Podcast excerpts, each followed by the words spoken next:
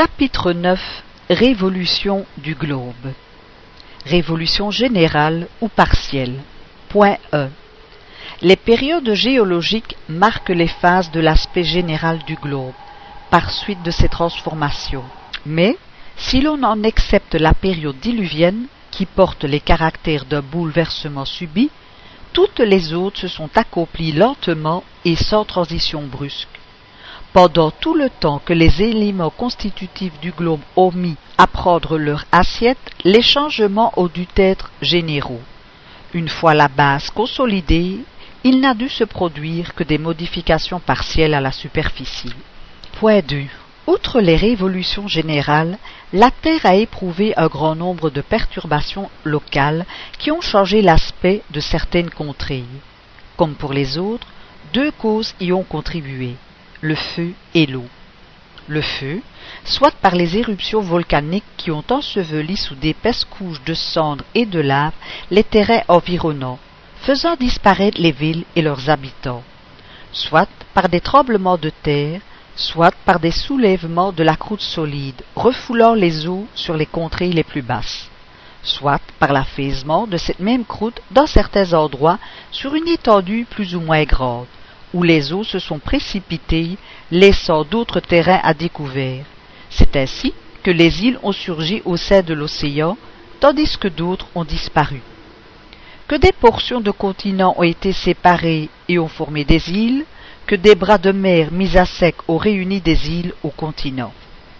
L'eau, soit par l'irruption ou le retrait de la mer sur certaines côtes par des éboulements qui, en arrêtant les cours d'eau, ont formé des lacs soit par les débordements et les inondations, soit enfin par les atterrissements formés à l'embouchure des fleuves.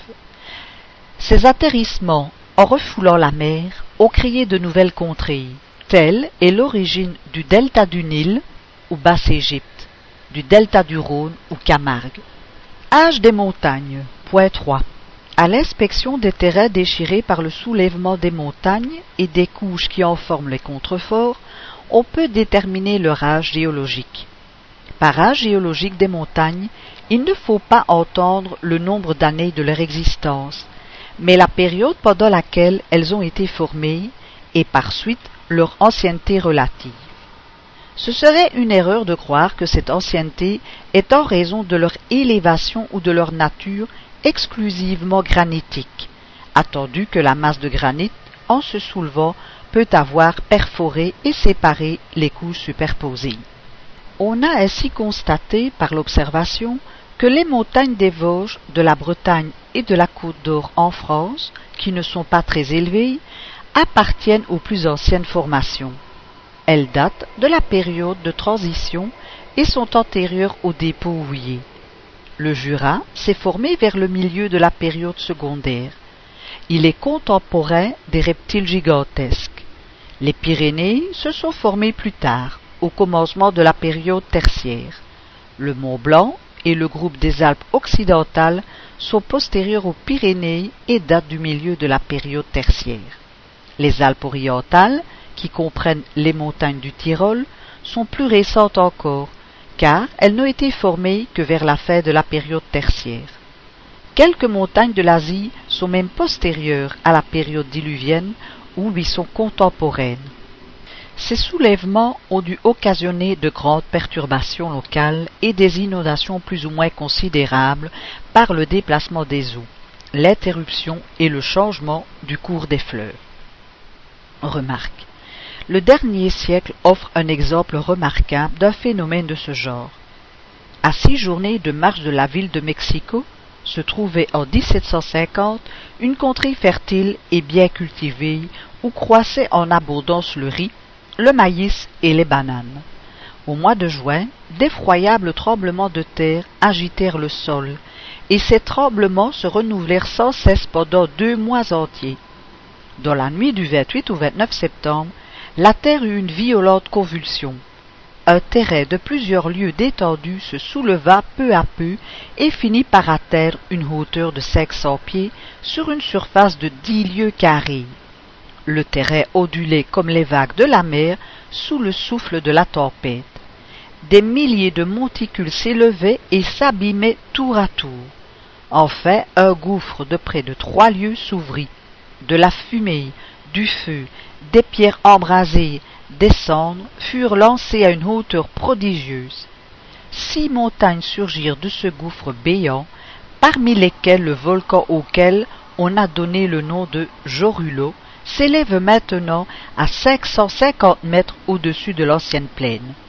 Au moment où commençait l'ébranlement du sol, les deux rivières de Quitimba et de Rio San Pedro, refluant en arrière, inondèrent toute la plaine occupée aujourd'hui par le.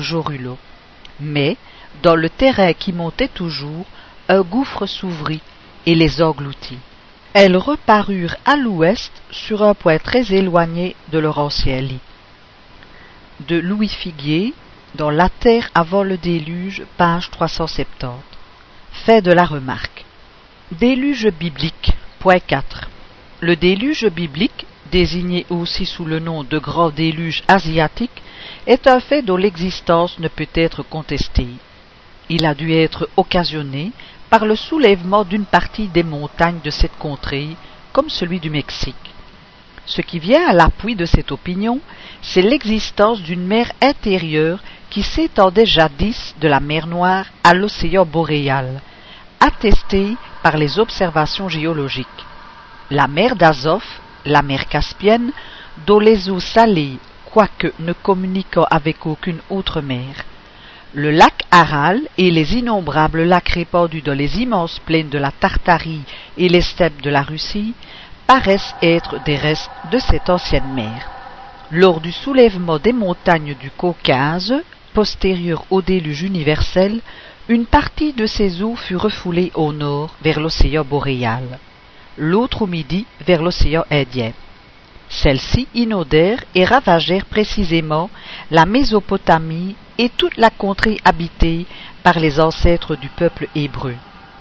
Quoique ce déluge se soit étendu sur une assez grande surface, un point avéré aujourd'hui, c'est qu'il n'a été que local, qu'il n'a pu être causé par la pluie, car, quelque abondante et continue qu'elle eût été pendant quarante jours, le calcul prouve que la quantité d'eau tombée ne pouvait être assez grande pour couvrir toute la terre jusque par-dessus les plus hautes montagnes.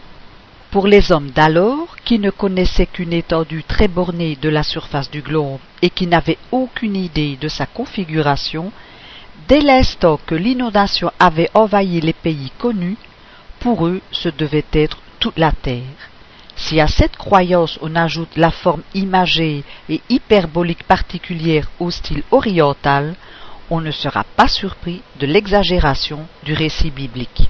Point 5.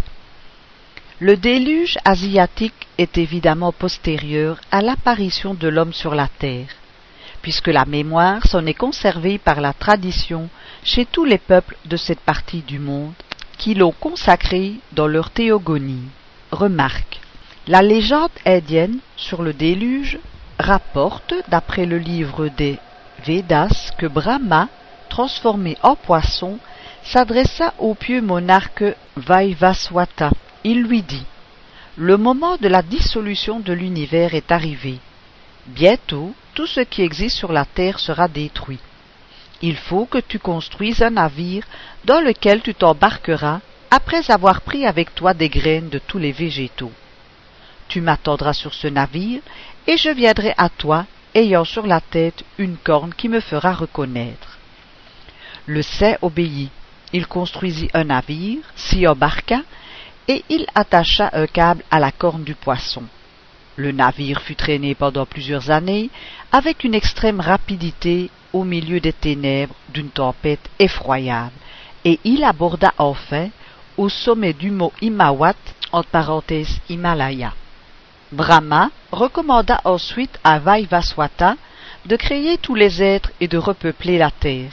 L'analogie de cette légende avec le récit biblique de Noé est frappante. De l'aide, elle avait passé en Égypte, comme une foule d'autres croyances. Or, comme le livre des Védas est antérieur à celui de Moïse, le récit qu'on y trouve du déluge ne peut être une imitation de ce dernier. Il est donc probable que Moïse, qui avait étudié les doctrines des prêtres égyptiens, a puisé le ciel parmi eux. Fait de la remarque. Il est également postérieur au grand déluge universel qui a marqué la période géologique actuelle. Et quand on parle d'hommes et d'animaux antédiluviens, cela s'entend de ce premier cataclysme. Révolution périodique. Point 6. Outre son mouvement annuel autour du Soleil, qui produit les saisons, son mouvement de rotation sur elle-même en 24 heures, qui produit le jour et la nuit, la Terre a un troisième mouvement qui s'accomplit en 25 000 ans environ. Plus exactement, 25 868 ans et produit le phénomène désigné en astronomie sous le nom de précession des équinoxes, voir chapitre 5 numéro 11. Ce mouvement, qu'il serait impossible d'expliquer en quelques mots, sans figure et sans une démonstration géométrique, consiste dans une sorte de balancement circulaire que l'on a comparé à celui d'une toupie mourante, par suite duquel l'axe de la Terre changeant d'inclinaison, décrit un double cône dont le sommet est au centre de la Terre, et les bases embrassent la surface circonscrite par les cercles polaires, c'est-à-dire une amplitude de 23 degrés et demi de rayon. Point 7. L'équinoxe est l'instant où le Soleil, passant d'un hémisphère à l'autre, se trouve perpendiculairement sur l'équateur, ce qui arrive deux fois par an vers le 21 mars quand le soleil revient dans l'hémisphère boréal et vers le 22 septembre quand il retourne dans l'hémisphère austral.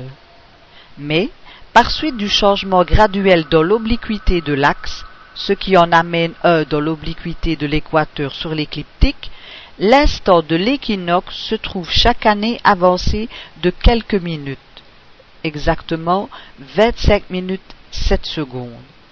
C'est cette avance qui est appelée précession des équinoxes, du latin procédere, marcher en avant, fait de prou, avant et cédérer, s'en aller.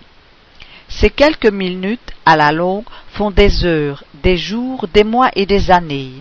Il en résulte que l'équinoxe du printemps, qui arrive maintenant en mars, arrivera dans un temps donné en février, puis en janvier, puis en décembre, et alors le mois de décembre aura la température du mois de mars, et mars celle de juin, et ainsi de suite jusqu'à ce que, revenant au mois de mars, les choses se retrouvent dans l'état actuel, ce qui aura lieu dans 25 868 ans, pour recommencer la même révolution indéfiniment. Remarque. La précession des équinoxes amène un autre changement celui qui s'opère dans la position des signes du zodiaque. La Terre tournant autour du Soleil en un an, à mesure qu'elle avance, le Soleil se trouve chaque mois en face d'une nouvelle constellation.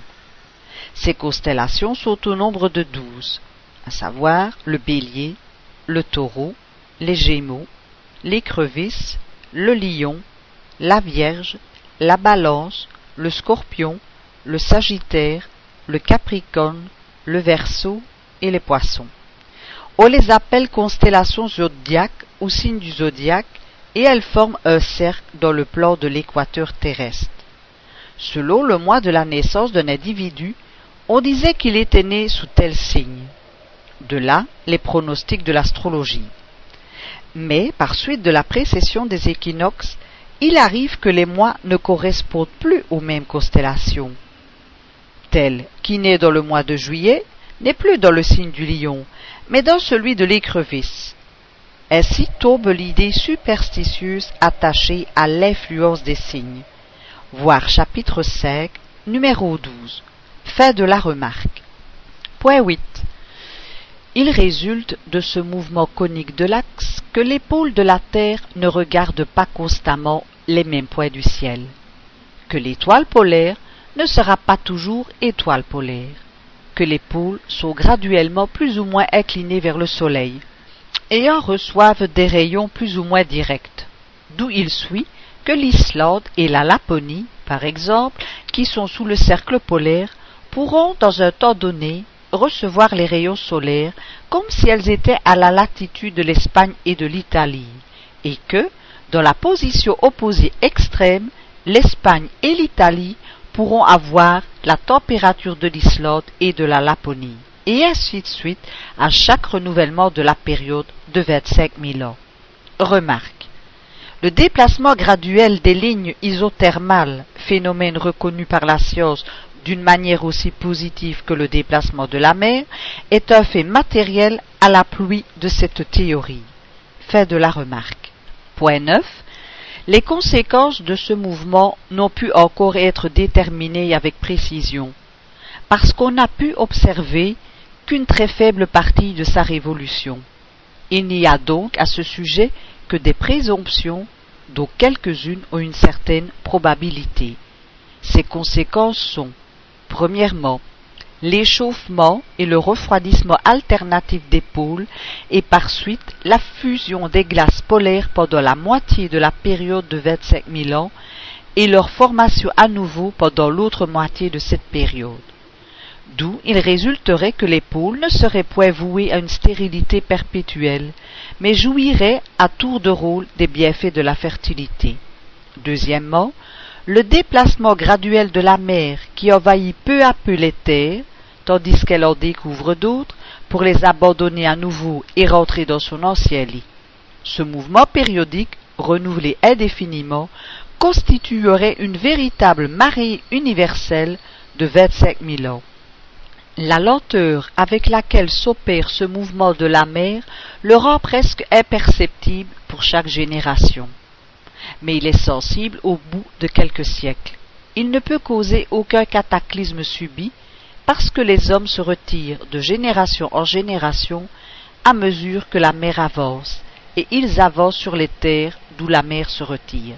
C'est à cette cause plus que probable que quelques savants attribuent le retrait de la mer sur certaines côtes et son envahissement sur d'autres. Point 10. Le déplacement lent, graduel et périodique de la mer est un fait acquis à l'expérience et attesté par de nombreux exemples sur tous les points du globe. Il a pour conséquence l'entretien des forces productives de la Terre. Cette longue immersion est un temps de repos pendant lequel les terres submergées récupèrent les principes vitaux épuisés par une production non moins longue. Les immenses dépôts de matière organique, formés par le séjour des eaux durant des siècles de siècles, sont des engrais naturels périodiquement renouvelés, et les générations se succèdent sans s'apercevoir de ces changements. Remarque.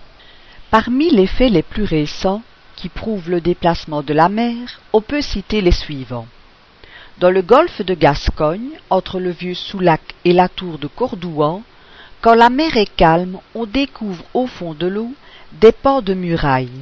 Ce sont les restes de l'ancienne et grande ville de Noviomagus, envahie par les flots en 580. Le rocher de Cordouan, qui était alors relié au rivage, en est maintenant à douze kilomètres.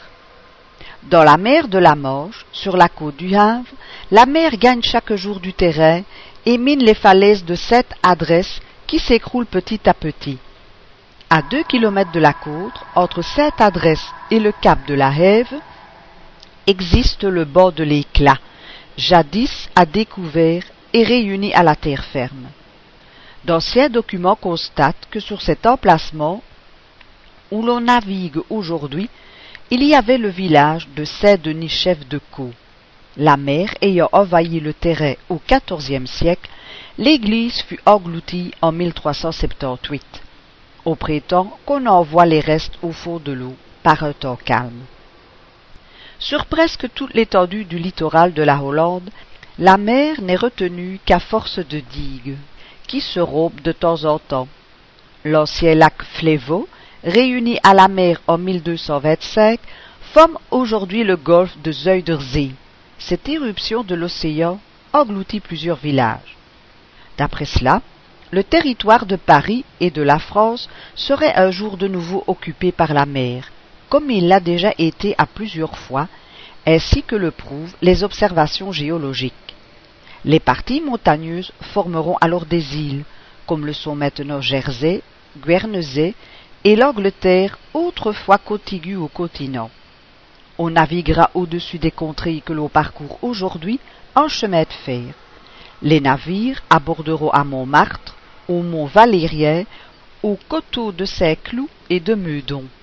Les bois et les forêts où l'on se promène seront ensevelis sous les eaux, recouverts de limons et peuplés de poissons au lieu d'oiseaux.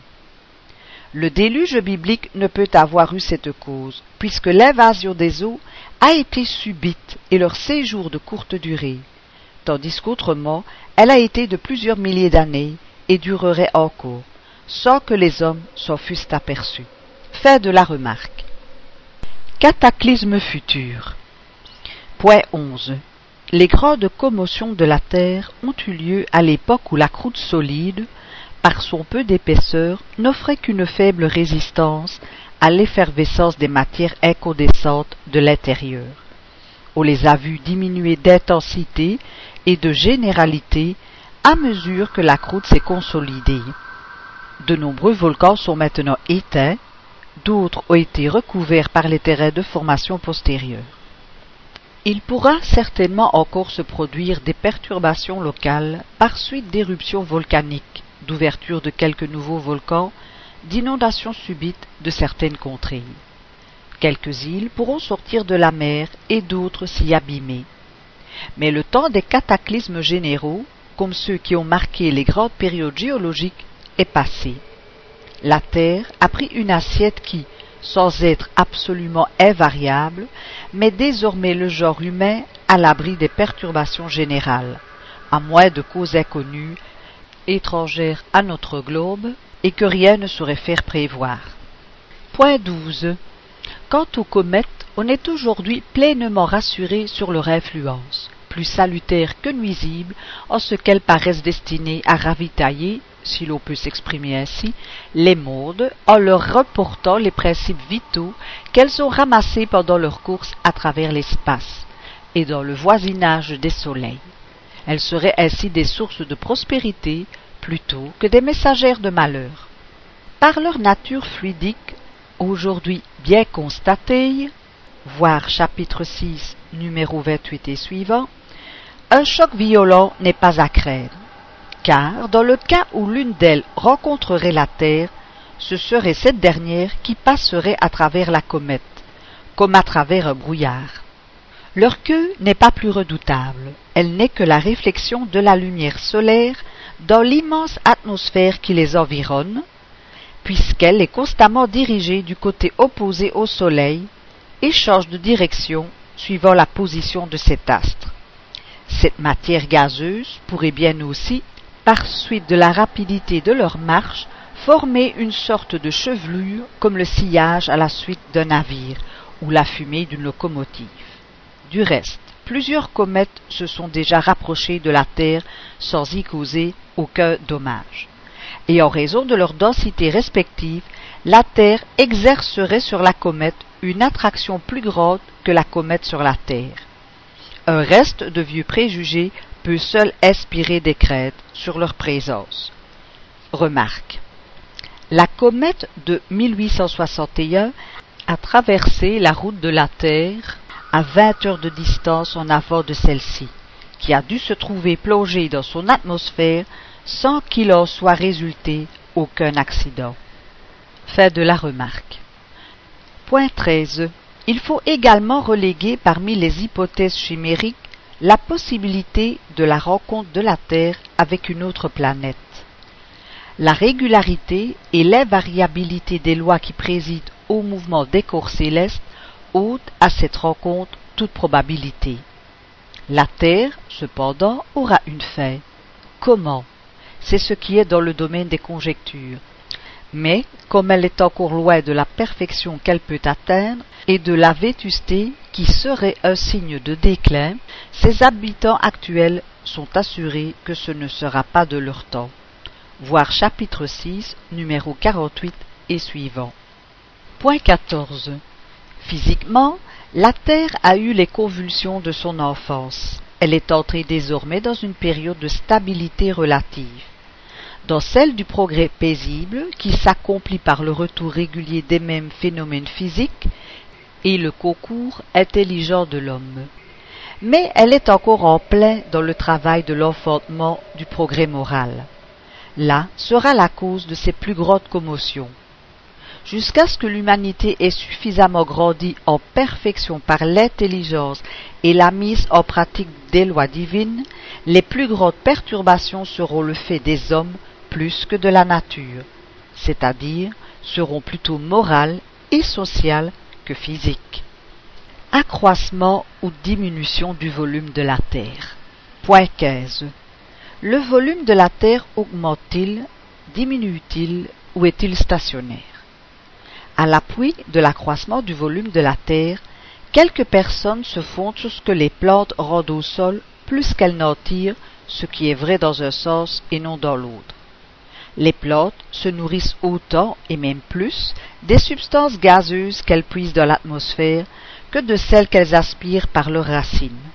Or, l'atmosphère fait partie intégrante du globe.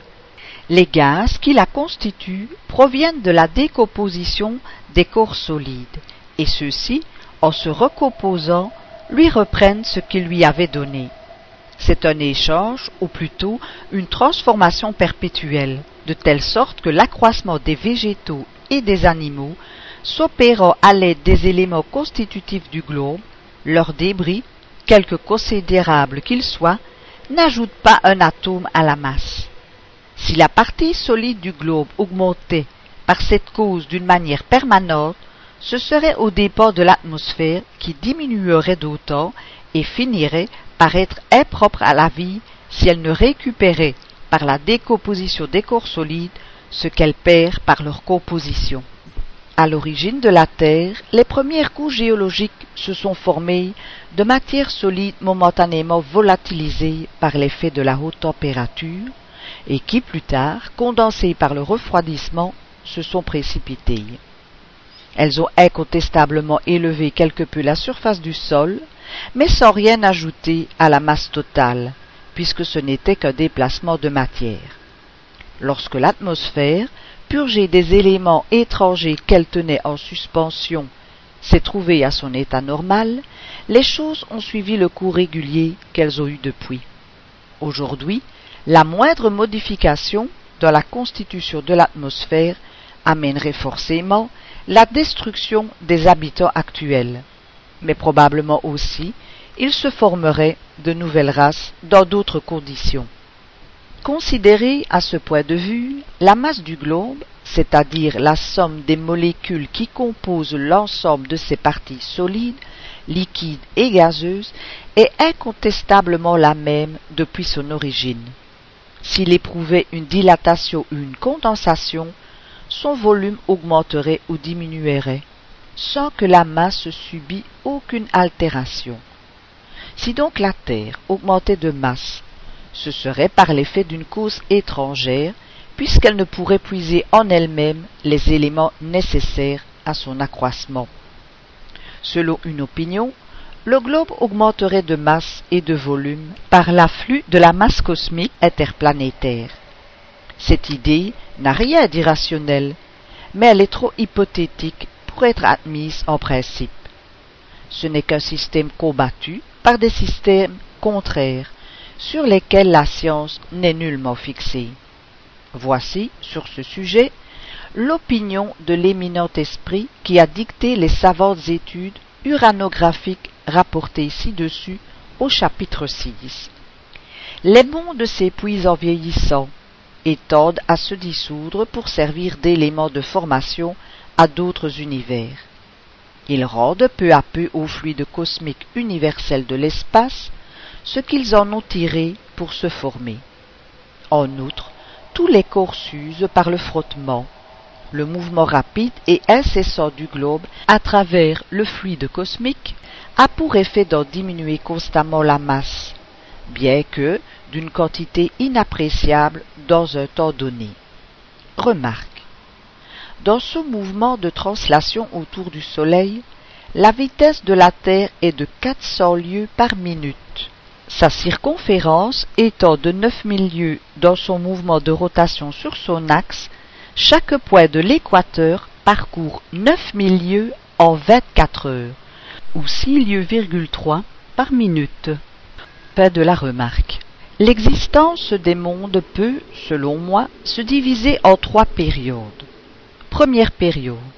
Condensation de la matière pendant laquelle le volume du globe diminue considérablement, la masse restant la même.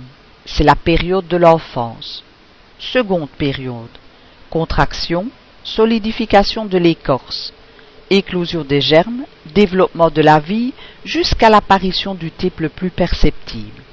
À ce moment, le globe est dans toute sa plénitude, c'est l'âge de la virilité. Il perd, mais très peu, de ses éléments constitutifs. À mesure que ses habitants progressent spirituellement, il passe à la période de décroissance matérielle. Il perd non seulement par suite du frottement, mais aussi par la désagrégation des molécules, comme une pierre dure qui, rongée par le temps, finit par tomber en poussière. Dans son double mouvement de rotation et de translation, il laisse à l'espace des parcelles fluidiques de sa substance jusqu'au moment où sa dissolution sera complète. Mais alors, comme la puissance attractive est en raison de la masse, je ne dis pas du volume, la masse du globe diminuant, ses conditions d'équilibre dans l'espace sont modifiées. Dominé par des globes plus puissants auxquels il ne peut plus faire contrepoids, il en résulte des déviations dans ses mouvements, et par suite aussi de profonds changements dans les conditions de la vie à sa surface. Ainsi, naissance, vie et mort, ou enfance, virilité, décrépitude. Telles sont les trois phases par lesquelles passe toute agglomération de matière organique ou inorganique. L'esprit seul, qui n'est point matière, est indestructible. Entre parenthèses, Galilée, Société de Paris, 1868. Faites la parenthèse.